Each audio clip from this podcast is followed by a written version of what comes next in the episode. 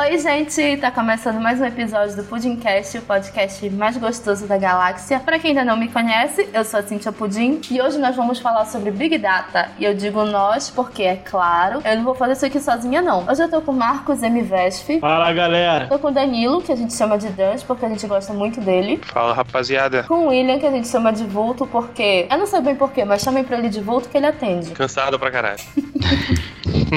e nós temos um convidado especial, o nosso sommelier de podcasts, o Petrus Davi. Nossa, eu vou pegar as palavras do Vulto também repetir, também tô cansado pra cacete. Se você tem um podcast ai, e ainda ai. não foi avaliado pelo Petrus, você não tem um podcast. Não foi avaliado, gente. Calma. Vamos começar o episódio. Antes de entrarmos de cabeça no assunto, que é Big Data, eu tenho um recadinho para todos os nossos ouvintes. Esse mês nós lançamos o nosso financiamento coletivo pelo PicPay e nós temos cinco opções de planos, 5 a 50 reais. Você pode conferir nossos planos e escolher o que mais lhe agrada, o que cabe no bolso, e ajudar o Pudim a ir cada vez mais longe. É só entrar no picpay.me barra pudimcastplanos mas também é possível contribuir de forma avulsa através do picpay.me barra pudimcast. Qualquer quantia é válida e qualquer quantia vai nos ajudar a ir cada vez mais longe, mais longe, mais longe. Vamos lá. Big Data. O que é Big Data? Você pode me explicar de forma resumida? Olha, Big Data, o termo Big Data basicamente significa captar e armazenar uma grande quantidade de dados. Na prática, é isso. Normalmente, esse termo é confundido muito com ciência de dados, que é as aplicações que você faz com esses dados que foram armazenados. Então, por exemplo, a ciência de dados usa os dados captados na Big Data para fazer análises preditivas de consumo, como consumo de livros, filmes, músicas, além de outros dados, além de outros padrões de consumo, podem já estar estruturados ou não. Então, Big Data seria só armazenamento dos dados, é isso? Na verdade, Big Data ela pode ser qualquer grande quantidade de dados assim, vou te dar um exemplo do que eu vi, achei muito interessante. Imagina uma praça toda com, com grama, sem sem estar calçada, sem banco, sem nada, só a partir de grama, assim, tipo numa rotatória, numa parte de uma estrada ou algo assim. Se você, como engenheiro, como que quer construir, a, digamos, as passarelas dessa praça, você pode colocar lá uma pista de concreto, né, durante assim, cortando, ou na diagonal, vertical, horizontal e tal. Só que o mais interessante para você, para você ver exatamente por onde as pessoas preferem passar, é deixar essa praça do jeito que tá e, ao medida que as pessoas passarem por essa praça, por cima da grama, vai deixar marcado a grama pisada, vai deixar marcado os, os trajetos das pessoas, por onde elas preferem passar por esse campo que a, a, aparentemente está abandonado, entendeu? Tipo, vai passar na vertical, na horizontal, e a partir disso, a partir desses dados, você construir a praça com a calçada de concreto, os bancos, tudo certinho por onde as pessoas passam. Você fazer isso é usar do, do Big Data, é você ver a circulação de pessoas, o tráfego de dados, no caso, para você fazer alguma aplicação dele entendeu? Hoje, com internet, smartphones e dispositivos tá no bolso de todo mundo e tal, e com o poder da nuvem e outras tecnologias, a gente tem essa, essa facilidade, né, com o tratamento de grandes quantidades de dados para diversas aplicações. Mas esse, esse tipo de conceito de Big Data é essa quantidade gigante de dados que você usa para tomar alguma decisão, né? E como o Marcos falou, geralmente é usado é, a, a análise dessa Big Data é a ciência de, de data, né? De ciência de dados, no caso. Eu tenho um pouco de discordância dessas definições. Assim. Ai, foi por isso que eu chamei vocês aqui. Bom. eu, eu, também Não. tenho, mas vai lá, Vu. Não, é porque assim, pensar em armazenar e coletar é, são estratégias que já existem há bastante tempo, né? Elas não são novas, assim. Isso. Então, é, pelo menos, aí vai depender de quem está pensando na tecnologia, né? Uh, se você pensar, por exemplo, em coleta, o cara que coleta muito dado, ele já vai chamar aquele dado de Big Data, né? Porque uhum. ele vai defender que ele está coletando bastante e tal, e hoje em dia isso é difícil, não, não é um demérito. Mas se você pensar em solução, por exemplo, de banco de dados, uh, soluções. Eles vão dizer que Big Data é quando você começa a pensar estratégias para fazer sentido usar nessa quantidade de dados, entendeu? Então, quer dizer, eu posso pegar muito dado e tratar eles da mesma forma que eu trataria pouco dado, com as mesmas estruturas, as mesmas técnicas, as mesmas ferramentas, ou uhum. posso construir todo um ferramental novo para lidar com essa grande quantidade de dados, tipo MapReduce, processamento paralelo e várias dessas ferramentas. E aí essas estratégias é o que vai ser chamado de Big Data Claro, sempre varia de quem tá contando a história também, né? Mas eu, eu vou mais nessa linha, assim. Big Data não é o conceito de você ter muito dado. São, é você construir estratégias para lidar mais com essa quantidade de dados. Hum. É, é, É, que né? eu, essa definição que tu deu, desculpa, Petro, rapidinho. Essa definição que tu deu, é, para mim seria mais a ciência de dados. Você tem o Big Data e você usando estatística, análise estatística, usando é, inteligência artificial e tal, você trabalha. E aí seria a ciência dos dados, entendeu? O Big Data é essa, assim, na definição que eu tenho, né, é essa quantidade de informação que se tem de determinado grupo, de um grande grupo, no caso. É, é É. aquela coisa, a Big Data. Calma, Petros. A Big Data é aquela coisa assim, acaba se tornando o termo mais comercial. É o termo vendível. Ou seja, os dados é mais um nome técnico, por assim dizer. É, Eu tava olhando no link que vocês colocaram na pasta ali, tem é, o pessoal da SAS falando que trabalha com Big Data, assim, fiquei até meio ofendido.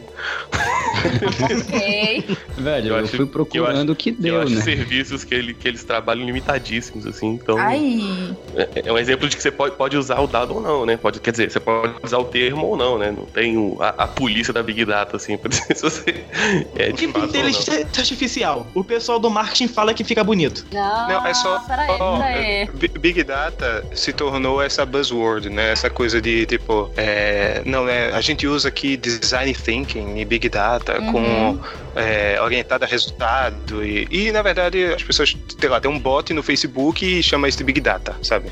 É uma coisa super simples, uma- um. Um e, mas isso é no buzzword. Na- no geral mesmo, o termo correto, digamos assim, seria isso. Seria essa quantidade de dados analisada ou não, estruturada ou não, que a gente tem de um grupo de pessoas. Petros, tu meio que discorda dessa. dessa É, na verdade a crença tá que também não é só a quantidade de dados em si que torna Big Data, vai também da variação, porque vai aí vários tipos de dados, no caso dos não estruturados vai áudio, vídeo, texto, os semi-estruturados é texto na verdade, né? E aí Uhum. precisa ter que extrair alguma informação desse tipo de dados dá um- uma trabalheira do caramba. Isso também define, é uma das definições que algumas empresas dão também para Big Data. E também vai da velocidade de processamento para tirar alguma informação desses dados também. Por isso que eu não concordo que seja só o armazenamento dos dados em si, porque aí vai um monte de coisa, vai armazenamento, vai a velocidade de processamento para que se extraia alguma informação relevante desses desses dados, porque também tem informação que é extraída de forma errada disso, mas vai um monte de coisa nessa maçaroca e Big Data acabou realmente se tornando um termo mais marqueteiro, por assim dizer. É, o- meu problema maior com, com definir que Big Data é basicamente ter grandes quantidades de dados é porque, por exemplo, eu posso pegar um. Sei lá, eu tenho um site que os usuários podem se cadastrar para comprar alguma coisa e tal. E aí eu crio um banco de dados comum lá que se usa normalmente, ah, um banco clássico, né? É, E aí, depois de um momento que começou a entrar bastante gente, virou Big Data, entendeu? Ah, é, sim, isso pro aí- marketing, aí me, sim. aí me incomoda um pouco. Mas. Sim, então, sim, mas eu pelo menos pra mim, eu vou chamar de Big Data quando é uma estratégia construída pensando nisso. Assim, Uhum. tipo assim, cara, eu vou construir um negócio que vai funcionar com um, é, um milhão de registros. Assim. Um milhão de registros é Eu pouco acho que. do tipo de registro. É. Eu acho que eu tô mais com o Petros, agora que tu acrescentou isso, de tipo, Big Data não é só a quantidade de dados, mas a variedade deles também. Por exemplo, acho que o exemplo prático que a gente tem aqui é Facebook, Twitter e redes sociais no geral, Instagram, por exemplo. A gente sobe dados para esses servidores, para essa nuvem de, de dados, né? Dados, dados, dados, dados. A gente sobe muita informação para esses, esses, essas redes sociais com diariamente em uma quantidade inacreditável considerar todos os usuários das, das redes, né? E, e com a variedade, por exemplo, Facebook tem texto, tem vídeo, tem música, tem fotos e, e isso, essa variedade também conta, tipo, é importante para você considerar um Big Data, né? Sim, não só isso também, é, tem mais a questão também dos dados em si gerados, porque pegar todos esses dados que é gerado diariamente são dados, não tem valor nenhum para qualquer pessoa. Aí a partir do momento que passa pelo processamento de dados e vira uma informação, de repente, um exemplo aqui, alguém posta cinco fotos por dia no Facebook em lugares diferentes. Usando o Big Data, a pessoa pode saber que às 10 horas da manhã tal pessoa vai estar numa, numa cafeteria, porque por cinco vezes durante a semana, essa mesma pessoa tirou às 10 horas da manhã uma foto naquela mesma cafeteria. Esse seria um uso do Big Data. Uhum. É preciso ter uma ferramenta de Big Data para analisar isso? Ou eu posso analisar no olhômetro mesmo? Só ver que a pessoa todo dia sobe uma foto da cafeteria. É, isso foi um exemplo bem básico que eu dei, mas pensa então, num cenário bem maior, tipo, todos é, os usuários um... do Facebook por é, exemplo. É, esse mesmo cenário, né? Você tem, ok, você tem. Para você montar essa estratégia, você tem que a pessoa posta cinco fotos por dia na cafeteria, mas para isso você tem que estar tá pegando as fotos de todo mundo. Então você tem um banco de dados com um bilhão de fotos, sabe? Então não dá no olhômetro, porque o dessas, é. os dessa pessoa estão no meio de outras coisas ainda. Ah, Sim. Entendi. Tá, então é pegar todos que foram postados naquela, naquela cafeteria e ver que aquela pessoa postou cinco vezes durante a semana, é isso? Esse seria um exemplo. Tem vários outros exemplos de Big Data para ser usado. Por exemplo, eu joguei até no link aí da, da pauta que o Walmart está usando Big Data para saber quanto tempo leva do, do, do Oh, esqueci a palavra. Beleza, hein? Quanto tempo leva do, do estoque da Walmart sair das docas até chegar na, na loja? Quanto tempo leva para o farmacêutico fazer é, a receita? Quanto tempo leva o cliente dentro da loja?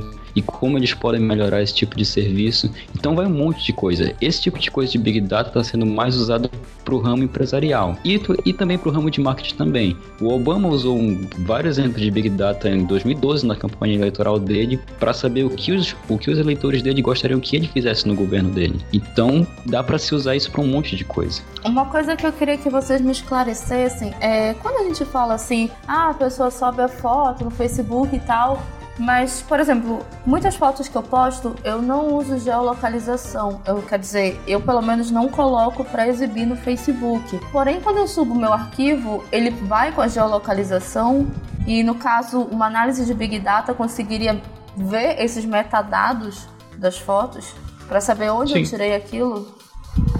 É, considera que, por exemplo, o Facebook, por padrão, tem reconhecimento facial, por exemplo. É, você não precisa autorizar para ele já sugerir marcar um amigo numa foto em grupo. E esse tipo de tecnologia também pode ser usada para identificar onde você está na foto. Uma foto de um marco ambiental, cenário importante, assim, importante não, mas conhecido, popular, por exemplo. Tirar foto no Cristo. Você não precisa colocar a localização para um sistema, e eu não digo nem pessoas, né? Porque tudo a gente está falando aqui geralmente é trabalhado com IA, dada a quantidade de dados, não são pessoas fisicamente vão lá verificar foto por foto, né? E aí uma IA ela conseguiria identificar o, o ponto que você está mesmo sem você ter se localizado. Então não vai ser estranho se tu receber uma publicidade, por exemplo, direcionada para tu que vai estar tá visitando o Rio de Janeiro, mesmo sem ter colocado uma foto com geolocalização, porque a tua foto na rede, se tu coloca teu perfil é público, né? E, e tu colocar, sei lá, foto de perfil ou alguma coisa assim, vai ser fácil de identificar. Assim, não, não vai ser fácil, mas é possível de identificar identificar. Acho que eu tô começando a entender.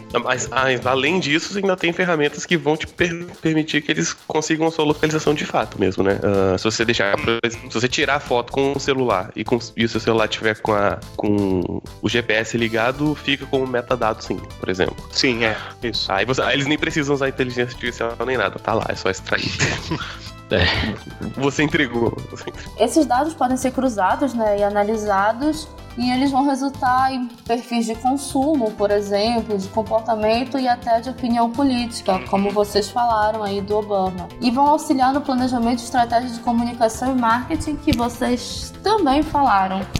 Né? Parece que a porra da comunicação é sempre a culpada de tudo, mas sim, todos os comunicólogos têm se usado, têm, têm usado muito essas ferramentas para vender mais. Isso é um perigo, né? Porque nossos dados caem na rede e aí são do mundo. É, é porque esse tipo de coisa sempre aconteceu. Eu acho que o, a questão maior é que hoje a gente dá os dados de graça com as redes sociais e muitos dados, porque a gente está produzindo conteúdo o tempo todo. Mesmo você não postando nada no Twitter, no Facebook, sei lá, você clica num link. Por exemplo, vocês já perceberam que quando você está no Facebook, você clica em um link que seria externo ao Facebook, ele abre no navegador do Facebook. Você está no celular, por exemplo. E aquilo ali já consta no seu perfil, um metadado do seu perfil do Facebook. O Facebook sabe que você se interessa por videogame, por exemplo. Que você clicou no link do PS4, sei lá. E, e, e, esse tipo de coisa, mesmo você sem diretamente contribuir com postagem de algum tipo de conteúdo, você já tem um perfil traçado. Próxima vez você provavelmente vai receber alguma promoção, algum link promovido do seu assunto de interesse, do link que você clicou. Lembrando, lembrando que essa parte ela ainda é, ainda é legal, né? Ainda é. Ainda é legal Não, Ainda não, estamos nos usos É, positivos. facilita. Ah, não, não, não quero dizer É. legal de bom, eu quero dizer ainda é não criminoso. Tá. Ah, ok. O, Ah. assim, por- porque, porque esse é o uso padrão. Quer dizer, eu tô usando um dado dentro do, do site, o site ele pode mapear minha, minha movimentação. Porque, E sim, outra, a eu gente quero. concordou, ele tá né? cedendo- Que eles podem usar pra isso. Porque, ele tá- porque eu tô Isso. cedendo espaço. O problema é quando isso começa a ser feito de formas estranhas e, e não declaradas. Por exemplo, sei lá. Eu vou contratar um plano de saúde, certo? Aí o plano de saúde ele me cobra mais caro porque ele tem meus dados que eu posto foto de café pra caramba e ele acha que eu sou cardíaco, posso ter mais chance de ter probabilidade de, de ter um infarto por causa disso, por exemplo. Isso acontece baseado em dados e aí, por exemplo, isso não é declarado, isso não é dito e isso assim já é ilegal, por exemplo. Mas acontece? Mas será Acontece. que é legal mesmo? Porque, tipo, tu em algum momento usando o Facebook, ou o Twitter, ou o Instagram, qualquer coisa, tu as- concordou com os termos de contrato que ninguém leu sobre o uso de informações, duas informações. É, ninguém lê, vai, sério. Ninguém vai. Tipo, Não, ah, manda pra você-. Não, do. Facebook, eu posso ser meio chato do Facebook, eu não li, mas eu já li o do YouTube. Tu não tens o que fazer na tua vida, né? Eles se É. comprometem a não vender os seus dados de forma identificável. É, mas aí eles também podem usar os o conteúdo que tu sobe pro YouTube da forma que eles quiserem e ganhar dinheiro em cima disso e não te pagar nada. Fala eu, fudido. Basicamente é isso. Entendi. Não, Vulto, então no caso, é, tu não é identificado como pessoa no Facebook quando ele vende os dados, não é isso? Não individualizado, Sim, né? sim, É. oficialmente eles não podem vender. Pessoalmente, é, não faltam situações onde o, o uso, né, desse tipo de informação foi usado pro mal, né? Então, quando eu tava fazendo a pauta, né, bonitinha, sem ajuda de ninguém, ou quase ninguém, eu encontrei cinco vezes relacionados a Big Data, né, que todo mundo deveria saber pelo menos um pouquinho o que são. São volume, velocidade, variedade, veracidade e valor. Sendo volume, velocidade e variedade tendo a ver com a quantidade de dados e o tempo que eles são processados, né? Não tem muita coisa pra explicar aí, Uhum. ou vocês acham que tem? Não, né? Mas Depende. É, por exemplo, no, num ramo empresarial, que, a- que coi- as coisas mudam muito rapidamente, esse, essa análise de dados precisa ser rápida, porque é uma decisão assim no instalar de dedos que pode mudar o rumo de uma empresa. Então, sim, a velocidade de processamento desses dados é um fator. Depende do cenário, mas é um fator. Tá, mas eu queria me focar um pouquinho mais aqui no quarto V que eu citei, que foi veracidade. Em tempos de fake news, como a análise de Big Data pode nos fazer excluir coisas falsas? Cara, eu vou, ser polêmico, mas eu acho que veracidade não é a importância do Big Data. Acho que Big Data não tem nada a ver Também com não. isso. Quem tem que se preocupar com isso é a fonte do dado, entendeu? Expliquem. Você Hum, pode criar ferramentas para, por exemplo, você é, verificar a veracidade de algumas informações. Por exemplo, digamos que entrou no Twitter a notícia de que, sei lá, Pablo explodiu um Vittar carro foi demais. bomba no Rio de Janeiro. Um exemplo absurdo. Nunca aconteceu isso aí, né? Olha, carro bomba não. Mas assim, você tem como, por exemplo, é, fazer uma análise do GPS dos carros da cidade para saber se tem alguma área que era muito trafegada, que pararam de trafegar naquela região. Você pode pegar informações de lojas, lojas da região provavelmente fecharam, pararam de atender durante tempo. Você pega as informações até mesmo de Twitter, das pessoas comentando, fotos que estão postando, localização. Aí com essa informação, você tiver velocidade suficiente e, é claro, a vari- a- uma boa variedade de dados, você consegue é, verificar a veracidade de uma informação específica. Mas a veracidade dos dados e pelos dados é algo mais difícil de, fa- de se fazer realmente. Mas aí que tá. O que eu- tô dizendo é o seguinte: isso não é, não é competência necessariamente do cara que tá se preocupando com Big Data. Isso é competência de quem tá fazendo ciência de dados. Sim. Tem uma, tem uma Sim. diferença conceitual aí. Imagina o seguinte: você fala assim, olha, eu tenho uma, tenho uma empresa e eu tenho um problema aqui que eu tenho que guardar um monte de texto e eu não tô conseguindo acessar esses textos e tal em tempo hábil, beleza? Aí você contrata um cientista da computação para ele melhorar a sua solução, mudar seu banco, mudar seu esquema de pesquisa, seu esquema de busca e tal, certo? Isso aí são soluções, estratégias de Big Data, beleza? Agora, aí eu chego lá, implemento e te entrego. Olha só, agora suas buscas de texto vão ser muito mais rápidas e te entrego o sistema novo. Eu não me importo com se você com o que você tá guardando se é dado de verdade ou dado de ficção. A verdade é que minha solução que eu tô propondo, ela tem que ser transparente a isso, uhum. entendeu? Aí o que, que você vai fazer com isso? Você vai usar isso para depois escrever um artigo mentiroso? O problema não é meu. Tá é uma solução, é, tem a competência aí de coleta e a competência do, de análise de resultados. São duas coisas. Quem coleta não vai se preocupar com a filtragem de resultados. Não é que não vai se é, preocupar, né? Claro, aí, por exemplo, você, aí você, vai você vai fazer um Facebook da vida, beleza? O Facebook, hoje em dia, ele domina um grande espaço, ele tem uma importância social gigante, né? E aí sim, o, o Facebook ele tem que se preocupar com isso. Mas o, o, o, cara que montou o banco lá deles, super estruturado, fez API, não sei o quê, não é competência dele se preocupar com o que é fake news, o que não é. Ah, ok, vamos Fuja. usar esses dados e cruzar para ter uma inteligência e fazer uma aplicação de detecção de fake news, por exemplo. Legal, ciência de dados. Então, assim, é importante separar um pouco essas competências das coisas. Pelo é. menos eu, quando eu tô falando de Big Data, eu tô falando de estratégias matemáticas, estratégias de computação, de fato, bruto, assim, sem se importar com o que, que é o dado, que vão te entregar resultado, no caso, velocidade, consistência, garantia, esse tipo de coisa. Aí, mas se esse dado é real ou não, fictício ou não, cabe do uso. É que nem programação que... ele, vulgo. A pessoa que faz o software não pode testar. Outras pessoas têm que testar. Big Data é a mesma coisa. O cara que vai fazer todo o procedimento de processamento desses dados não pode, não pode se preocupar com a veracidade deles.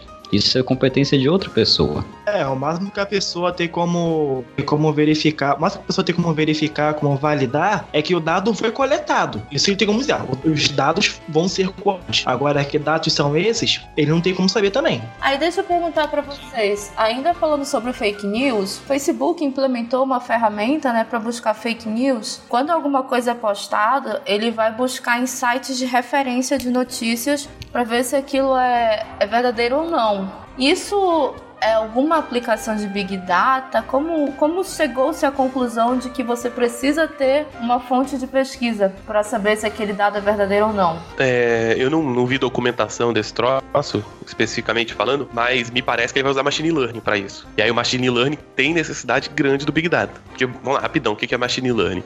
Machine Learning é você pega exemplos que você sabe o resultado de alguma coisa e usa eles como base para automatizar o processo, certo? Então, por exemplo, eu tenho sei lá, corretores de imóveis. Ele consegue olhar onde está o imóvel, o tamanho, não sei o que, e dar um valor, certo? Aí eu deixo deixo, pego corretores, deixo eles fazendo isso por um tempo, guardo esses dados, e aí baseado nesses dados eu boto a máquina para simular isso. A máquina vai pegar esses dados e vai tentar dar um valor. E aí eu vou medindo, né? Vou comparando se tá mais ou menos certo ou não. Quanto mais dados eu tenho, mais chance tem dele acertar, certo? Uhum. Que ele vai poder se comparar melhor. E aí entra a estratégia de Big Data de como eu vou guardar esses dados, porque quanto mais dados eu tiver, melhor, né? Então, sim, usa Big Data, mas não é exclusivamente Big Data. Você tem o Machine Learning, e aí você vai usar o Big Data data para manter o treinamento do machine learning consistente.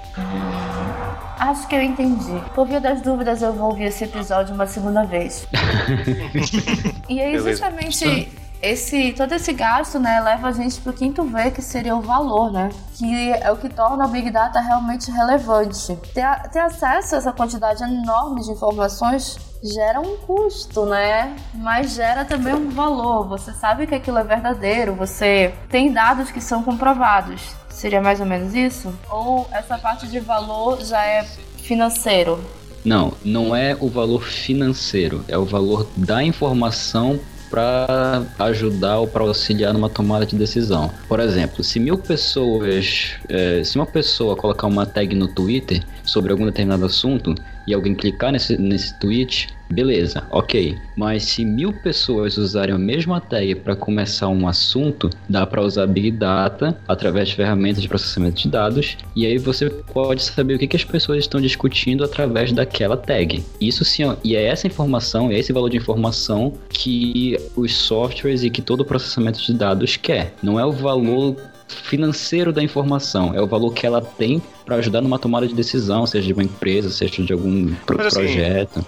Mas está interligado, né? A gente tá falando de tomada de decisão, é intrínseco uma tomada de decisão Sim. financeira, num, num Aí negócio vai no balaio. Eu tô só tentando romantizar um pouco a coisa. Mas Sim, é. no fim, mundo todo mundo quer lucrar dinheiro. com essa situação.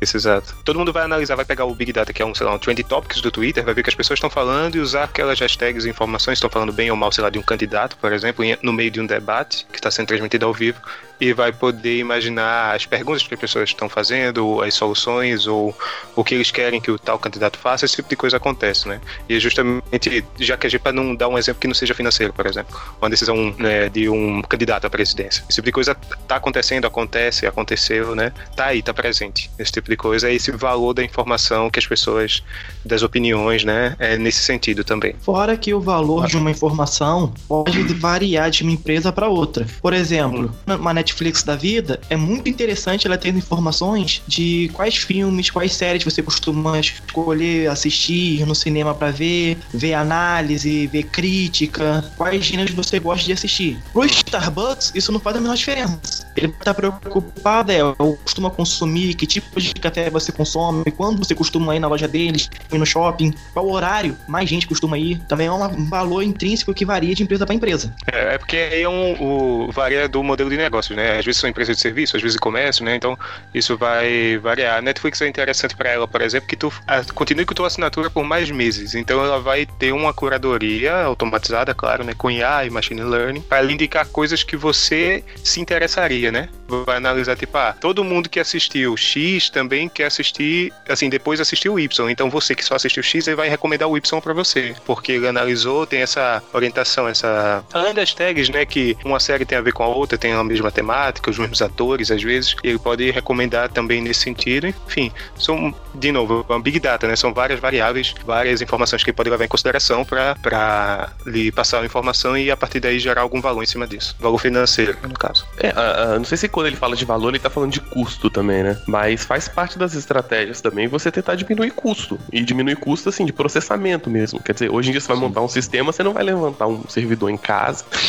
Não né? tem condição, você né? vai- Você vai levantar um servidor escalável que pro- provavelmente vai te cobrar por processamento. Uhum. E aí vai de você ter estratégias pra você conseguir fazer a requisição monstruosa que você tem que fazer no seu banco de dados e consumir o mínimo de processamento possível. E aí vem as estratégias de Big Data. É, porque aí Big Data não é só o arquivo Blu-ray que as pessoas baixam no, no, no Pirate Bay de, de filme. Isso a gente tá falando de terabytes, petabytes de dados, cara. É muita coisa e tem que ter infraestrutura para armazenar tudo isso. Vocês sabem que quando a gente fala de muitos dados assim, vocês sabem qual é o assunto, né? Vai, vai, vai, chama. Puxa. Minha lá. Puxa, chegou vem, vem, hora, vem, chegou vem. minha hora. Esse momento é meu, galera. Então, tem um site, eu não sei se vocês já ouviram falar dele, chamado Pornhub, ou Pornhub, como vocês quiserem chamar. É um dos maiores sites de pornografia da internet. E com o uso de Big Data e milhões de dados analisados, eles conseguiram lançar um mapa detalhado dos maiores interesses mundiais de pornografia. Eles conseguiram, inclusive, lançar uma imagem que, que com a legenda que mostra cada país e o como posso dizer, o maior percentual de interesse. Por exemplo, vocês sabiam que no Brasil a, a maioria das buscas é por anal? Todo dia você aprende coisa nova. não, não, que é isso. É porque Imagina. vocês não fazem dever de casa, mas é, parece besteira, mas vocês sabem que eu falo sempre que a pornografia move o mundo. E quando a gente vê uma empresa que trabalha diretamente com isso, fazendo uso de Big Data para traçar mapas e descobrir quais são os maiores interesses, vocês sabem que tem muito a ver com marketing isso, né? Não é só o lado do, Claro. do desejo carnal. Inclusive foi nessas análises que eles fizeram, eles conseguiram descobrir em quais países do mundo a maioria da- dos acessos eram feitos por mulheres. E por que que parece não é Brasil, ou seja, eu não tenho nada a ver com isso, beleza? Você fez sua parte, né, Cintia? Eu não, eu não fiz a É, minha parte. Tentou, né? A gente fe- é, fez o dever de casa, né? Tá certo. Vocês não fizeram o dever É. de casa. Isso sim. Ele fez o que pôde. A gente fez o que pôde, é ótimo. Eu acho meio assustador, por exemplo, quando entra na escala schoolgirls ou teens, coisas assim, sabe? Caralho. Uns bagulho errados, quer dizer, É, novinha. né? né? Novinha, né? Loirinha safada, essas coisas, sexo surpresa, né? Fico meio preocupada, mas acho que é, é um bom termômetro pro mundo. Não, mas usando o exemplo, o exemplo do Pornhub é, é como se aplica, né? Por exemplo, ele sabe aqui no Brasil que o mais pesquisado é anal, por exemplo. Aí se você acessa Pornhub, né? Não sei se todo mundo, né, acessa, eu mesmo nunca acessei o Pornhub. Ah, né? Eu também mas sério, não. se você acessa o Pornhub Aham. e ele vai ter que seu quase IP, Ah, claro. esse IP, o seu IP pode- é do Brasil, né? Assim, uma, ele vai sugerir na página inicial de vídeos recomendados ou novidades, ele pode inserir coisas que sejam do público que ele, tipo, ah, quem acessa do Brasil prefere anal. Então aqui eu vou colocar na página inicial mais vídeos que tem esse conteúdo. Isso é uma aplicação básica que serve para pornografia, serve para qualquer site de vendas de, ou de cliques, qualquer coisa, né? Isso vale pro YouTube também, por exemplo, porque funciona mais ou menos do mesmo jeito, um serviço de streaming de vídeos, né? Queria muito que vocês de exatas, ou seja, todo mundo menos eu, falassem um pouquinho daquele caso Cambridge Analytica, né? Pra quem não tá sabendo, foi um dos maiores escândalos envolvendo dados nos últimos tempos. A- essa empresa, Cambridge Analytica, foi acusada de repassar dados de milhões de eleitores americanos para que fossem feitas propagandas políticas personalizadas para eles. Mas como vocês ainda agora citaram, né, já não foi de uma forma legal. Eu acho que o Dan sabe um pouquinho mais do que eu sobre esse escândalo. Queres falar, Dan? Assim, o que eu sei, né, eu não acompanhei todas as investigações, mas no geral foi o seguinte: tudo começou com um desses quiz de internet, de Facebook, né? Todo mundo já deve ter respondido algum, às vezes do BuzzFeed, ou que surge nos, em qualquer timeline do Facebook. É, esses quizzes, quando você vai fazer, ele pergunta, né, se ele tem, se ele pode ter acesso ao seu perfil para publicar no seu perfil ou qualquer coisa assim, né? Às vezes sugere outros quizzes e tal e pega seus dados para isso. Assim, ele diz que é para isso para você. Na real, tal ele pega seus dados às vezes para vender para outras empresas. Usa esses cadastros de usuários nas páginas de quiz e tal para vender para outras empresas. O que aconteceu? A Cambridge Analytics fez o teve acesso aos dados do quiz em 2014, chamado This is my digital life. Um, foi, né, um hit, digamos, nos Estados Unidos, digamos assim, esse quiz. E mais ou menos 270 mil pessoas responderam esse teste, mais ou menos. A questão é que quando você, você hoje, né, em 2018, a gente autoriza acesso ao meu perfil, aos meus dados, para fazer um teste. Inclusive, um parênteses, gente, não façam mais testes, sério. Eles estão roubam seus dados para fazer, ah, que tipo, que casa de Hogwarts você seria? Porra, sério. É um preço muito alto a se pagar. Que posição do Kama Sutra é você? Opa. É, esses testes que Cíntia faz, exatamente. Mas, Cíntia, vamos dizer que, né, eu não, não sei qual posição do casal absoluta você é, mas o que eu sei é que 270 mil pessoas responderam a esse teste do This is my digital life. O, a questão é que, em vez de pegar os dados só das pessoas que responderam, em 2014 isso foi feito, eles pegaram dados dos amigos também dessas pessoas. E aí, essa, imagina essa rede de dados que eles tinham, esse número de 270 mil estimado, pulou para um estimado de 87 milhões de pessoas. Então eles tinham dados de 87 milhões de pessoas na mão dessa empresa, né? E usou todas essas- essas informações, eh, supostamente, né? Isso foi a investigação. Supostamente essa empresa usou todas essas, in- essas informações para manipular o resultado das eleições de 2016 do Trump, né? Fazendo uso, porque é um parênteses, né? Isso já foi feito, já foi comprovado no Facebook essa manipulação da- das pessoas. Por exemplo, um teste que fizeram, que eu não tenho exatamente o ano que foi feito, mas que é, pegou um grupo de pessoas e mostrou, sem elas saberem, né? Isso foi até criminoso, de certa forma, mostrou a elas conteúdos tristes, por exemplo. E perceberam que depois de um tempo, a- a expondo esses conteúdos, esse tipo de conteúdo, as pessoas também postavam coisas tristes na sua timeline. Perceberam que esse tipo de influência acontece, entendeu? E supostamente, então, usando toda essa. é, dessa forma, né? A, a Cambridge Analytica pegou a informação dessas pessoas e postou, por exemplo, identificou o perfil de pessoas que se consideravam indecisas na eleição e criavam uma bolha de informação sobre o Trump. Coisas boas que ele fez, ou pegava um cara que era nacionalista, patriota e botava coisas sobre o muro entre o México e os Estados Unidos. E com esse tipo de coisa, Trump ganha a eleição. E aí, o tal do Christopher Wiley, que é um. Ele era o antigo diretor da Cambridge Analytica durante esse, todo esse processo 2014-2015. E ele denunciou, né? Meio que, tipo, foi lá, foi o cagueta dessa situação. E denunciou pra o. Se não me engano, foi pro Senado americano, pra várias. é, veículos de comunicação e o próprio. é, a justiça americana também, que esse tipo de coisa aconteceu. Que eh, tinham esses 87 milhões de pessoas, de perfis, e que supostamente pode ter eh, influenciado as eleições, né? E foi por isso que o Zuckerberg foi depor e gerou toda essa situação que acho que todo mundo ficou meio que soube, né, que isso aconteceu. Entendeu mais ou menos como foi o processo? Só uma. Só um adendo. Eu acho que você misturou duas coisas aí. Hum. Uh, não, porque o, o, a sua explicação do Cambridge Analytica é bem bom, assim. Basicamente foi um teste, né? E aí o teste se baseou numa falha de segurança que permitia que uma pessoa liberasse os dados dos amigos. Isso. Certo? E, e aí liberou um monte de dados e tal, e aí deu uma merda e tal. Se você for olhar no, no site do Cambridge Analytica, eles falam com todas as palavras que eles foram meio que responsáveis, né? Que eles tiveram grande influência na eleição do Trump. Não Uhum. é. Não é especulação, tá no site deles. Ah, não, não é suposto mais, já entendi. É. Ok. Não, não. Pode, pode, pode ser que nem seja. É, pode, ser no- que nem, é. pode ser que eles nem tenham tanta influência assim. Mas eles se vendem como alguém que Pegaram a pode mudar uma eleição. É, Entendi. tá, entendi. tá lá no, faz tá no site. sentido, né, se vender. Tá no site deles isso, tá? É, tá no currículo, né? Exatamente.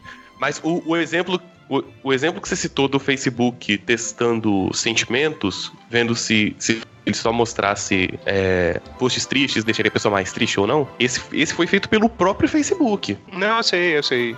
É, É. Desculpa, não- quando eu falei, sou como se fosse da Cambridge Analytica, né? Mas Não, esse foi feito pelo próprio Facebook, o que mostra que, tipo assim, os caras já têm uma noção do tamanho do tipo de poder que eles têm. enquanto certeza. Assim. É Uhum. importante ressaltar isso aí também, que Marquinho não é. Né, não tá tão É, isento o tio assim. Mark tá com problema no Senado americano agora, mas enfim. Probleminha, né? Mas ele É. tem a maior ferramenta de marketing do mundo na mão dele, né? E se ele quiser, por exemplo, teve suposições, especulações de que ele poderia ser um futuro candidato à presidência, né? Vixe. É, o, o cara tem, velho, um veículo de mídia inacreditável na mão dele. É o maior, eu acho, o de maior influência do mundo, que é o Facebook hoje em dia. É, o poder que esse cara tem de, de, de análise de dados, de Big Data e tudo que a gente tá falando na mão dele, de um candidato, é muito poderoso, né? É pra até a gente ficar com medo do que ele pode fazer, tipo assim, pode acabar traçar um perfil de esse tipo de manipulação que a Cambridge Analytica fez ou supostamente fez ou que esse da- das imagens tristes para os outros usuários e tal o cara vai poder fazer isso na candidatura dele né? Na suposta candidatura dele ele não é nada ainda além do dono do Facebook. É, ele não ele tem todo esse poder né? E foi o que aconteceu com a- o caso da Cambridge Analytica também. E no caso dele, ele, o poder dele chega a ser algo quase absoluto, porque ele poder, ele, no caso ele, vocês estão, exemplo da candidatura dele, ele focando nos Estados Unidos, mas ele pode fazer a mundial e se tornar um candidato que o mundo inteiro é um cara que teria o poder de, teoricamente, mudar e é, eleger ele quisesse para presidente de qualquer país só mexendo nos dados. Isso porque ele já tem aí, já tem anos e mais anos de arquivo para poder analisar da forma que ele bem entender. É importante também a gente até falar, assim, tu- falou de fake news mais cedo, é, a gente tá tendo um combate maior esse tipo de notícia falsa, informações falsas, né? Porque elas manipulam opiniões e isso pode manipular toda a sociedade. E de cá o Facebook tá fazendo um movimento, né? De combate a fake news, in- inclusive excluindo páginas e é, excluindo usuários Opa, supostamente MBL. falsos. é, exatamente, exatamente. Derrubando páginas que espalhavam notícias falsas, porque eles sabem do poder de uma notícia, não tipo assim, de pessoas que é informação, porque isso é que é foda. O Facebook virou um veículo de mídia própria, ele não precisa de um respaldo. As notícias que as pessoas, público geral, tá? Vê numa rede social, não precisa mais de um respaldo, ninguém vai buscar a fonte. As pessoas nem clicam no link do texto mais. As pessoas veem o título. Vem a manchete e segue daí, né? Isso, isso. Isso, cara, eu vi isso, um, um professor meu de, da faculdade, eu fiz contabilidade e tal, um professor meu de marketing me mostrou isso no, no celular, tipo, era uma notícia relacionada ao Lula na época. É, e, tipo, a notícia dizia uma coisa e você clicava no link e o texto era outra coisa. Era de uma coisa de Lula durante a presidência dele, outra coisa nada a ver, mas o título dizia que ele estava envolvido em algum dos casos, dos infinitos casos, né? Que o, o ex-presidente tá envolvido ou supostamente tá envolvido. E você via que as pessoas nos comentários, isso é, isso é um exercício, cara, a gente pode fazer agora. Qualquer um pode fazer isso. É ver que as pessoas comentam sem clicar no link, sem ver nada. Então, Facebook e Twitter também. Eu não sei o Instagram, porque o Instagram também é um braço do Facebook, né? E o WhatsApp, que aqui no Brasil é gigante. mas estão tentando fazer essa força contra essa manipulação pública, né, com informações falsas, porque isso entra no Big Data, como a gente falou, mas isso influencia, e pode ser notícias falsas, mas que influenciam a realidade. E esse é aí que tá o perigo, né? E que seja público, pô, se não dá para deixar também, não, agora vamos acreditar, vamos deixar o Facebook dizer o que é verdade e o que não é. Porra, também não, Hum. sabe? É tipo assim, ah, é, vamos ser tutelado por outra pessoa agora. Poxa vida. Ah, cara, é meio ridículo falar isso, mas acontece com muita gente, cara. Isso que vocês estavam falando do título ser diferente do texto, o Facebook, até alguns anos atrás, ele te permitia jogar um link em página e aí tu mudares o texto de apresentação dele. Só que eles viram que estava acontecendo muita cagada e tiraram esse serviço, né? Então, por exemplo, se vocês têm uma página e, sei lá, um vocês queriam jogar um link do ahn, Cidade Alerta, motorista mata dois e se joga do penhasco. Digamos que seja essa matéria. Mas se vocês quisessem colocar aqui, assim, clique aqui e ganhe muitos prêmios. O famoso clickbait, era possível compartilhar isso na página. E era isso que gerava muito problema. As pessoas não clicavam, só ou elas clicavam é, por causa do clickbait, ou elas não clicavam e já tiravam todas as suas conclusões só pelo título da matéria. Mas já faz uns anos que o Facebook mudou esse sistema e hoje em dia não é possível. Se você vai jogar um link lá no Facebook, vai com o título direto da- do, do site lá. Ele vai usar esse RPT do site, né? Claro que no site você pode colocar mentiroso. Sim, mas aí você responsabiliza o site, né? Aí, Isso. aí vai também das, das empresas de hospedagem serem responsáveis, né? Porque tá, tá foda, né? Tem o site, É, o site fala o que também. quer, ninguém acha quem é o dono do site. É, aí um Eu- site eu quando- que... Eu, quando levanto um site, você tem que preencher um cadastro enorme. Cadê esses dados? Hum, é, pois é. Aí é aquele negócio, a veracidade de, um, de uma informação que pra quem tá vendendo só o, o espaço pra colocar, não tá ligando pra ele, né? Só vendeu o... Ó, tá aqui o servidor, tá aqui o que você... O seu espaço, só não... Sei lá, é porque, tipo, coisas tipo pedofilia, com certeza tem coisas que... que tipo, um, um sistema que bloqueia esse tipo de coisa. Mas um texto, por exemplo, ele não vai ler e interpretar, então o cara posta o que quiser, né? É. E aí Ah, tá, tá o eu acho que so- sobre o caso do Cambridge Analytica, acho que a gente pode, ah, apesar da parte de teoria de conspiração, é, nem, teoria, nem a teoria de conspiração, né? É, Uhum. deixar um pouco de lado e voltar um pouco pro Big Data, né? Porque, tipo assim, vamos lá. É, Criei, descobri a falha de segurança no Facebook, descobri que eu posso pedir pro usuário liberar para mim os dados dele e dos amigos. Fiz uma aplicação para isso, fiz lá o quiz, mandei pra galera. Vai entrar dado virado bicho, né? E uma Uhum. pessoa que responder liberou aí 300, 400, 500 usuários. Aí o que, que eu faço com esse dado? Eu não vou pegar e levantar minha tabelinha MySQL ali Excel. e, e falar assim, não, vai dando input aí, bicho. E pegar o dado de 800, 80 milhões? Foi 80 milhões? Isso, perto de 87 milhões de pessoas. Entendeu? Eu não vou pegar o dado de 80 milhões de pessoas e botar na, na tabela de MySQL tradicional, entendeu? Essa porra não funciona, isso vai quebrar. A curto prazo, né? nem a longo prazo, não. Entendeu? E aí que, aí que eu, quando eu digo que é montar estratégias. Então, tipo assim, para esse tipo de. Um trampo desse tamanho, é um monte de banco de dados. Aí você tem um programa que gerencia, tipo assim, em vez de eu mandar pro banco direto, eu mando para esse programa, ele vê qual banco tá mais vazio, manda para esse banco. Entende? Uhum. Joga um monte de servidor, para caso se um cair, você tem um servidor de reserva, entendeu? Então, essas estratégias que é o que a gente vai chamar de Big Data True mesmo, de, de você ter que construir uma inteligência para lidar com esse monte de dado.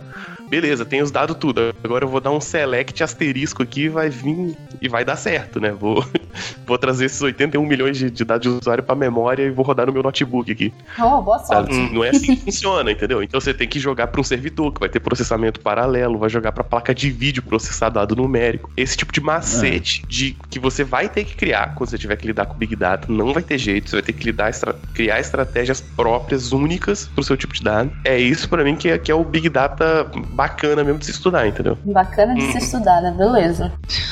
Quer dizer que inteligência artificial vai ser abandonado na, na UFES, né? Graças à portada nas ideias que foi dada, é isso? Não, não, tá lá firme e forte atropelando pessoas. Beleza. sacanagem. pessoas O desde trabalho dos caras é 2013. maneiro, gente. isso é maldade. É... É tu que falou, Vulto, eu não tenho nada a ver com isso. eu falo as coisas sem pensar, gente. Eu tô, tá, eu tô com sono. pra quem não tá entendendo, é só ouvir o episódio anterior de Inteligência Artificial que vai entender a história da portada nas ideias e a inteligência artificial firme e forte atropelando as pessoas. Melhor uso da inteligência artificial. É. Ó, você, ó, você pega um carro e bota a inteligência artificial nele. Aí você dá acesso a ele pros comentários do G1. Primeira coisa que ele vai fazer é atropelar alguém só de raiva.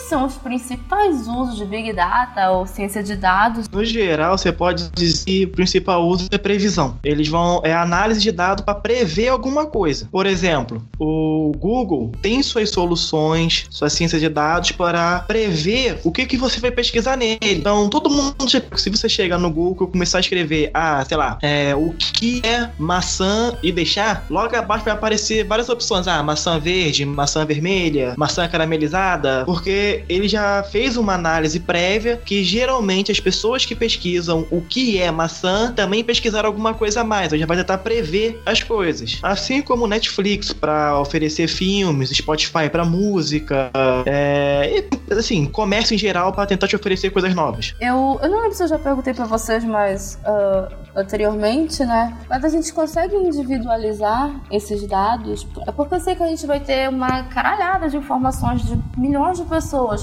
Mas eu consigo selecionar dados de uma única pessoa para traçar um perfil dessa pessoa? Ou não? Pode, mas a ideia do Big Data é para justamente traçar a ideia de várias pessoas ao mesmo tempo, não só de uma. Uh, o valor da informação que a gente falou agora há pouco é, é esse, não, é, não se refere a só uma pessoa. A gente acaba descobrindo que essa pessoa especificamente pode ter é, gostos e interesses em comum que outras um milhão de pessoas têm e ganhar alguma coisa em cima disso. Essa é a maior vantagem do Big, do Big Data. Depende, depende, depende. É aquilo, tudo depende. É, é, tudo depende do quer... cenário também. É, por exemplo, é, nos Estados Unidos, a maioria das grandes universidades que existem lá, elas são mantidas por doações, principalmente de ex-alunos, é, instituições de fomento, por aí vai. Essas universidades mantêm um acervo, né, uma solução de Big Data para analisar é, pessoalmente, especificamente, aqueles, vamos colocar assim, mais abastados membros que estudaram estudaram naquela universidade ou têm parentes que estudam naquela universidade para tentar, com essas pessoas, conseguirem as maiores doações possíveis. Para uma empresa como a Netflix, é, analisar exatamente o que um, um usuário dela gosta, ela vai saber oferecer perfeitamente tudo para essa única pessoa. Para ela não vale a pena. É muito mais interessante ela analisar logo é, meio bilhão de pessoas e ter uma ideia geral do que ela querer focar em cada um dos milhões de usuários que ela tem. Sim, senão se ela focar em uma única pessoa, é processamento jogado fora. E ela, não pode perder processamento assim. Sim. O, você perguntou se, se perguntou se faz sentido. É, ah, caramba, qual é o termo? Personalizar, né? É, trabalhar em cima de uma pessoa só, certo? Então pensa assim, imagina que eu estou trabalhando com redes sociais, que é com que eu estou trabalhando de fato no momento, né? Então, quantos, quantos tweets uma pessoa faz por dia? Sei lá, 5, 10? Uma pessoa que twitta muito? 20, por aí, certo? Então, é. para isso eu não preciso de Big Data. Se eu quiser olhar, se eu quiser analisar toda a timeline de um, de um twitteiro, eu consigo analisar com estratégias clássicas, estratégias tradicionais, assim. Famoso então, no olhômetro. No olhômetro. É. Então, eu consigo. Então, veja bem, eu só vou usar Big Data se eu for analisar massas grandes de pessoas para ter massas grandes de tweets. Nesse caso, não faz sentido personalizar. Agora, se eu for analisar todo o padrão de consumo de pessoas na internet, que é, por exemplo, o que o Google faz quando você usa o Chrome e você está logado permanentemente, então ele tem acesso a todo o seu tráfego de internet, inclusive quanto você desce a página e no que você para, no que te chama a atenção, eu posso precisar de Big Data já para analisar os dados de uma pessoa só, entendeu? É. E aí tomar decisões nesse tipo de coisa, assim. O que, que chama atenção? Ah, o cara tá rolando o Facebook ele para de rolar ou rola mais devagar quando ele para no post do cachorrinho. Oh. Entende? Então, assim, tipo, dado de mouse os caras têm, sacou? E aí já precisa de estratégia de Big Data para analisar os dados de uma pessoa. E aí, a partir do momento que esse, tem, que esse dado, se, se, ele não for anonimizado, às vezes os caras dizem que é anonimizado, mas não é, legalmente deveria ser e tal, mas para todos os efeitos não é. E aí sim faz sentido pensar em Big Data para uma pessoa para tratar personalizado. Você pegar, por exemplo, o Serasa, O que eles fazem é isso, analisar todos os seus dados de consumo e vender se você e dizer se você é um bom pagador ou não. Uh, e aí isso, isso não é teoria da conspiração, isso eles dizem no site deles, por exemplo. né, é, otários. Sabe? Uh, plano de saúde compara dado de um monte de empresa para ver se você ver quanto eles podem te cobrar. Mas plano de saúde não, não tem tabela já? Ou é individual agora? Tem tabela, mas eles baseiam na taxa de risco, né? Ah, sim. Entendi. Eu daria muito problema, porque, tipo, só de foto que eu posto de café na internet. E fora que eu tomo sem postar. É, várias, empre várias empresas de café poderiam vender café pra ti, Cintia. Ou poderiam me patrocinar, e fica aí a dica, né? Vai que. É. Eu... Não, mas a, a empresa de, de café, gastar dinheiro para me vender publicidade de café é bobagem, porque eu já gasto dinheiro, já gasto dinheiro todo. Né? É. Eu vou fazer a propaganda, entenderam? Mas eu vou ser a garota propaganda deles. Vale a pena.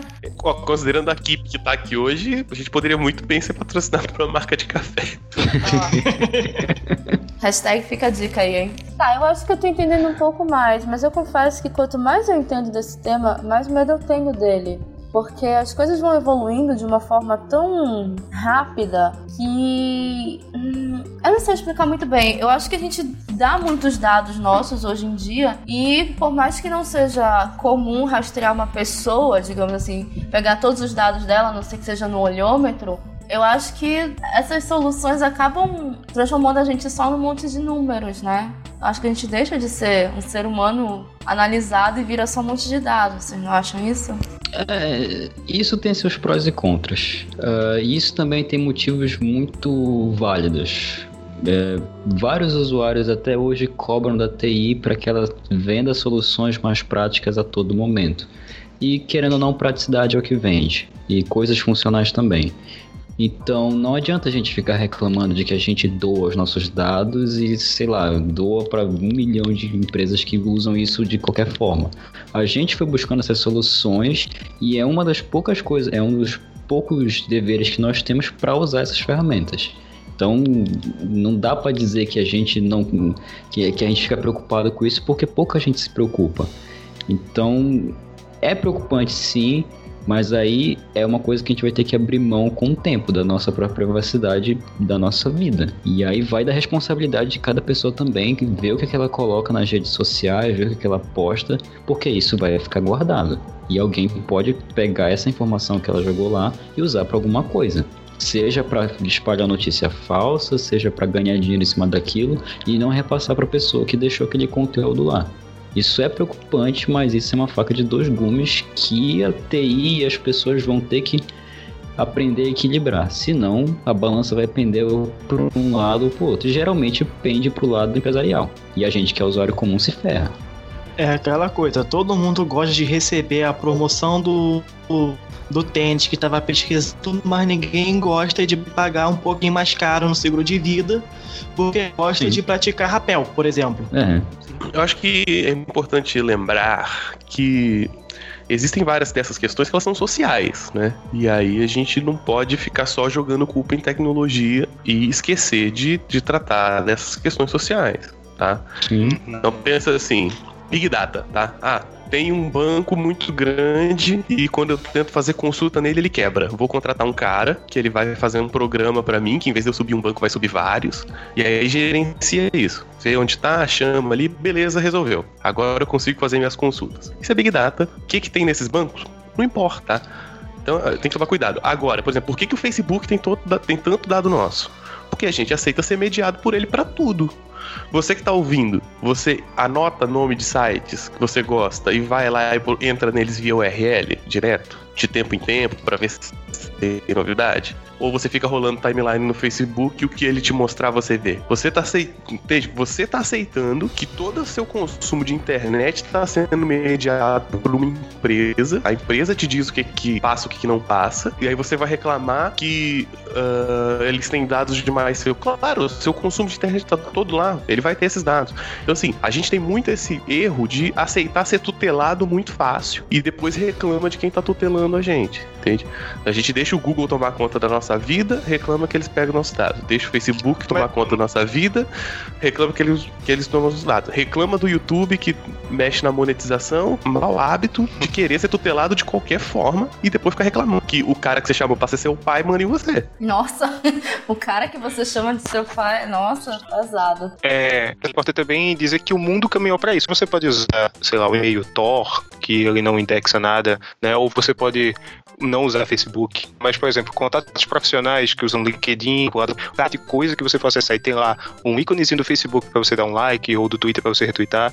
E, e, esse tipo de coisa tá na sua vida que há. Então é só não aceitar mais isso quando a sua vida convergiu, não, a sociedade convergiu a esse ponto, tá ligado? Tipo, a sociedade hoje está no Facebook. Se você não tá no Facebook, no Twitter, no Instagram, em qualquer rede, você tá fora desse mundo, do mundo, quase. Não é só pessoal, né? É, tipo, ah, eu vou sair do Facebook então e vou ficar na minha aqui. Não é isso, né? Tem que ser combatida, né? Pra gente poder, pelo menos, trabalhar em harmonia. Por exemplo, a gente falou tanto desse combate fake news, já é uma coisa, questão social mesmo, que a gente tá combatendo dentro. Com certeza a gente vai chegar, ou não, né? Pode ser que as grandes companhias vencem, a gente vive num apocalipse de, no futuro, mas a gente pode acreditar que vai, a gente vai encontrar um ponto de, de, de equilíbrio entre tudo, né? Só pra. Ah, o, o Firefox que tu comentou, o Firefox Quantum, se eu não me engano, que é uma versão do, do Firefox que é mais leve, mas bem não guarda nada, aí não guarda cookies, não guarda histórico, não guarda nada. E aí fica aí para quem, tipo, é pouco conveniente, por exemplo, quando você entra no site e você não precisa mais da senha, que já tá tudo logado, ele autocompleta sua senha e usuário. É muito bom isso, né? Esse dado automatizado que você já tá lá no, no seu navegador no Chrome, por exemplo. E o Firefox Quantum, ele sempre vai apagar, nunca vai ter nada, nada lá. De qualquer jeito, né? A gente sendo contra ou a favor, a gente não vai ter como parar esse progresso. Só pra pegar o gancho que tu falou, Cíntia, não é a questão aqui, eu acho que a gente não deveria pensar em como atrasar isso, porque a gente não vai ter como atrasar o avanço da tecnologia. A ideia é trabalhar junto com ela, que os usuários tenham mais consciência de que os dados deles são importantes para empresas e que não adianta a gente tentar atrasar esse tipo de coisa que não vai dar certo.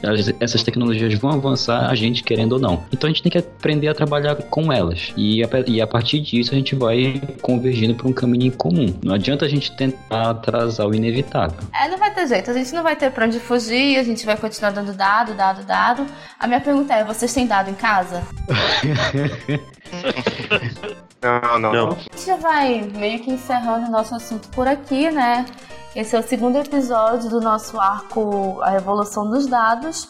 Mas a gente não vai terminar antes de ler os nossos comentários, né? Chegou aquela hora que todo mundo adora, todo mundo que manda comentário fica aqui ansioso para se ouvir, né?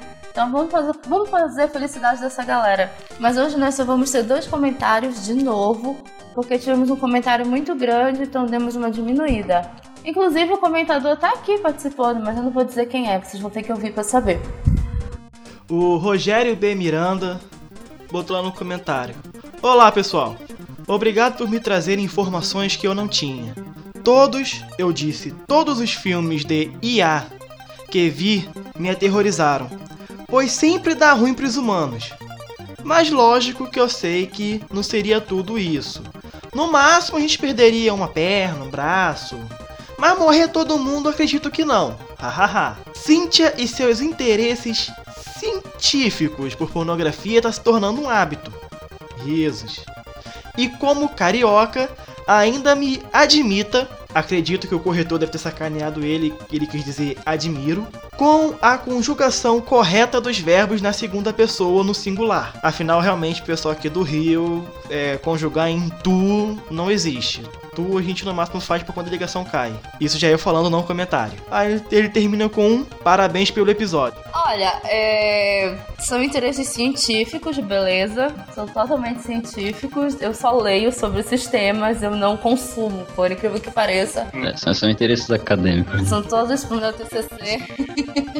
Nesse episódio, tu comentou sobre o teu esforço né, na, na criação do Big Data sobre pornografia no Brasil por Pornhub, por exemplo. Mas é, é tudo acadêmico. Percebeu né? O é tudo dela. acadêmico. É.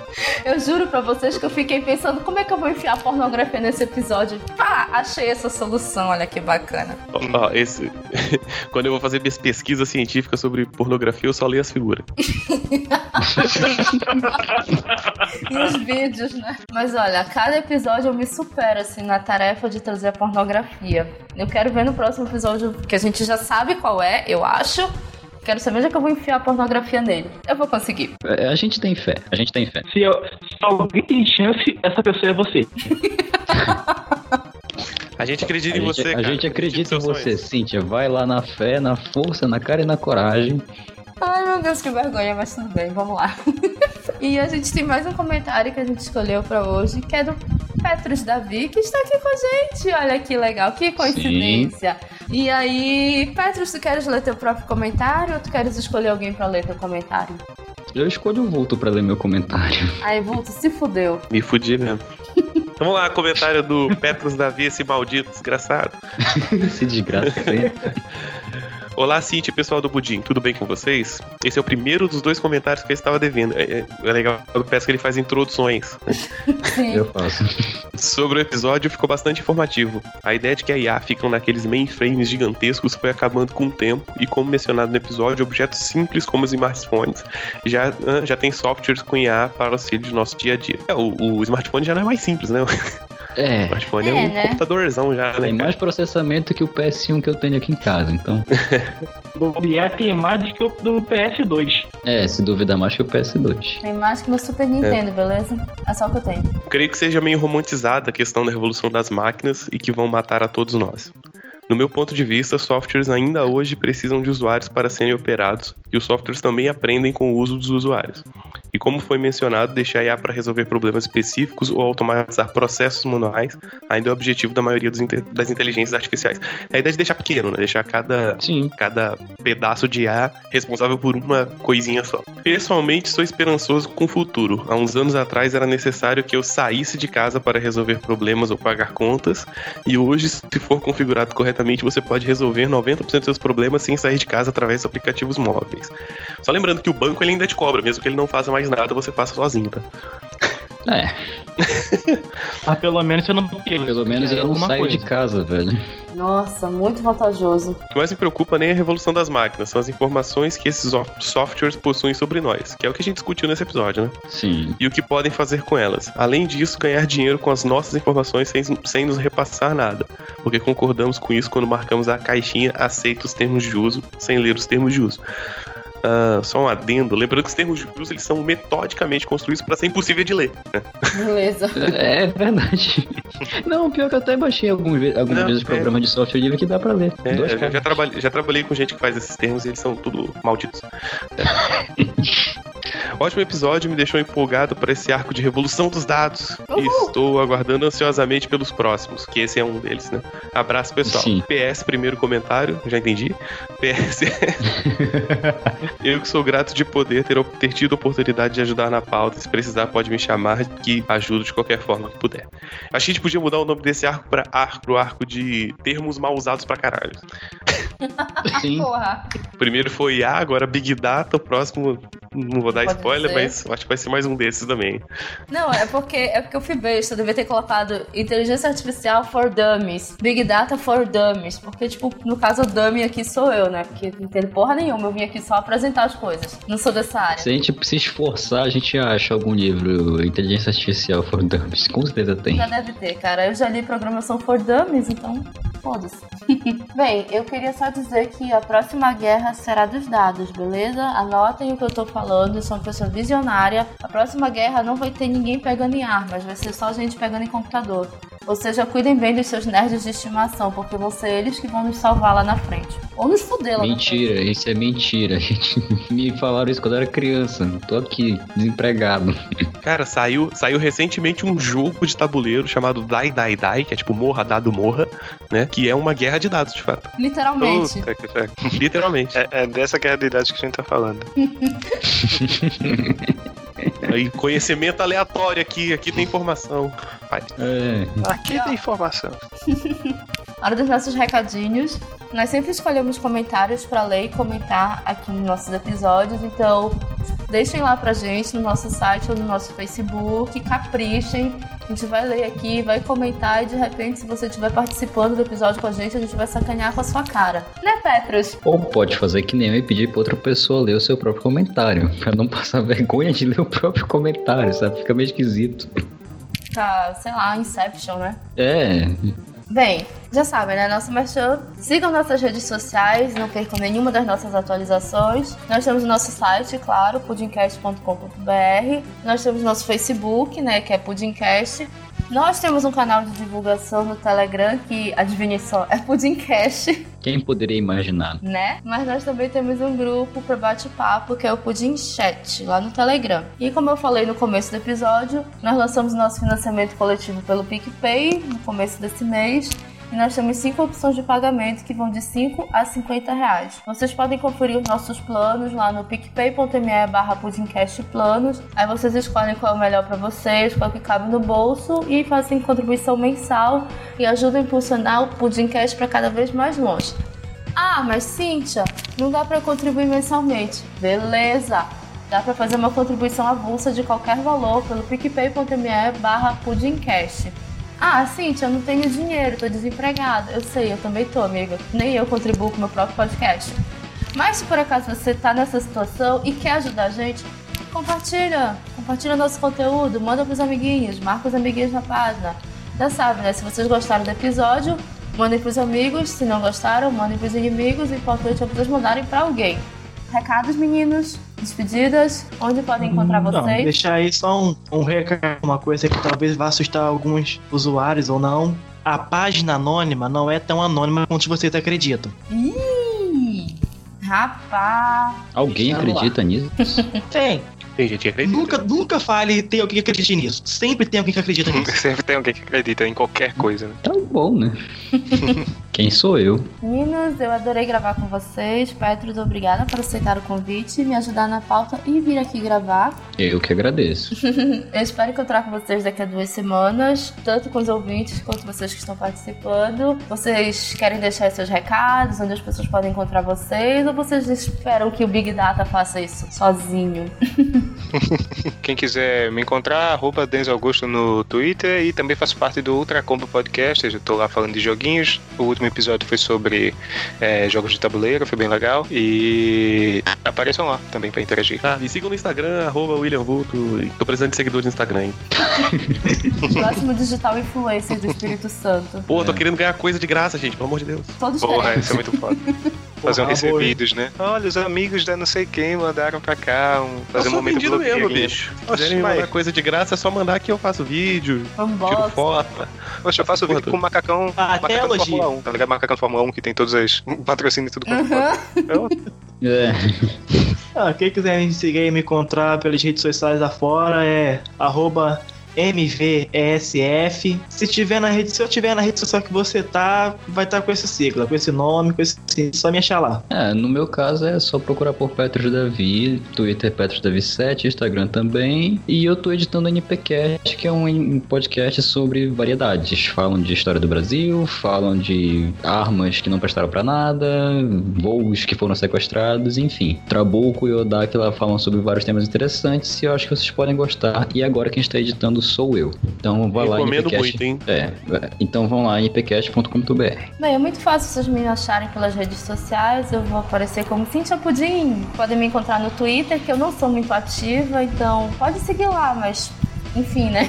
Eu sou muito mais ativa no Instagram, que é Cintia Pudim, e eu lanço lá pelo IGTV o Pudim de Bordo para vocês acompanharem como tá o andamento do Pudim. Meu Facebook é Cintia Macedo, porque Pudim não é meu sobrenome ainda, mas tá lá. Cintia Macedo, Pudim, enfim.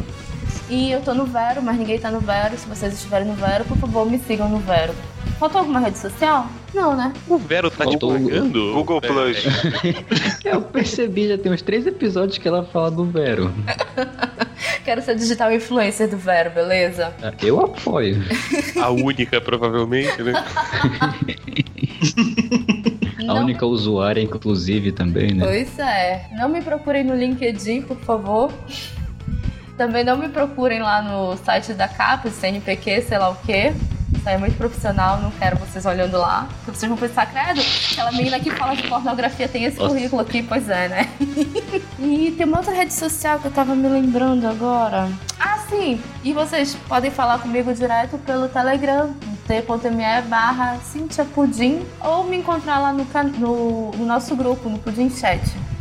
Estamos todos lá, até o Petros, apesar de não ser ainda oficialmente do Pudim, né? Vamos lá. Uhum. Mas estamos todos lá, vocês podem trocar uma ideia com a gente, em público ou no privado, com vocês. Fica, fica a critério, né? Aham. Tem chat secreto aí, né, galera? É isso, beijo, gente. Obrigada por tudo. Alô, tchau. Falou! Tchau! Beijo, beijo, tchau, tchau.